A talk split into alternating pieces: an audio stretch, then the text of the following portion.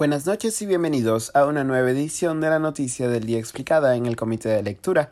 Les saluda Mateus Calderón, curador del Comité de Lectura.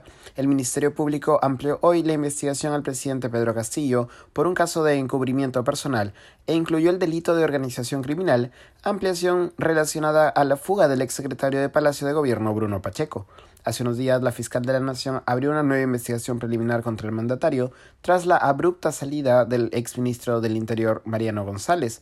Esto después de que, al ser retirado del cargo sin previo aviso, González afirmara que su salida se vinculaba a la decisión de aprobar un pedido del equipo especial anticorrupción del Ministerio Público, la formación de un grupo policial específico dedicado a la búsqueda y captura de prófugos involucrados en casos de presunta corrupción de alto perfil, muchos de ellos cercanos al propio presidente Castillo aunque luego admitiría que no tenía pruebas de hechos delictivos. González sí acusó a Castillo de tener, cito, un compromiso con la corrupción y señaló que su retiro del cargo apuntaba a un encubrimiento al buscar evitar la captura de los ciudadanos prófugos. Las palabras de González sobre Castillo motivaron la apertura de la investigación contra el presidente. El caso, no obstante, ha seguido creciendo en los últimos días. Las declaraciones del exsecretario de Palacio de Gobierno Bruno Pacheco, quien se entregara a la justicia el pasado sábado 23 de julio tras una serie de negociaciones con el Ministerio Público, han sumado indicios a la tesis fiscal del presunto encubrimiento desde Palacio. Según dichos preliminares y todavía no contrastados de Pacheco a la Fiscalía, filtrados luego por la prensa,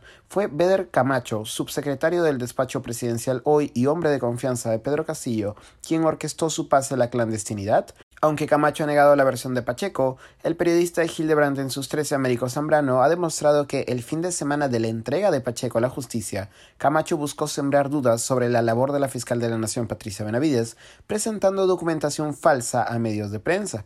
Días antes, el exministro González ya había declarado que el mandatario Castillo buscó colocar como viceministro de Orden Interno a Camacho, pedido que fuera rechazado. Tras la filtración de las declaraciones de Pacheco y otros indicios, la fiscal de la Nación amplió la investigación contra el mandatario incluyendo el delito de organización criminal.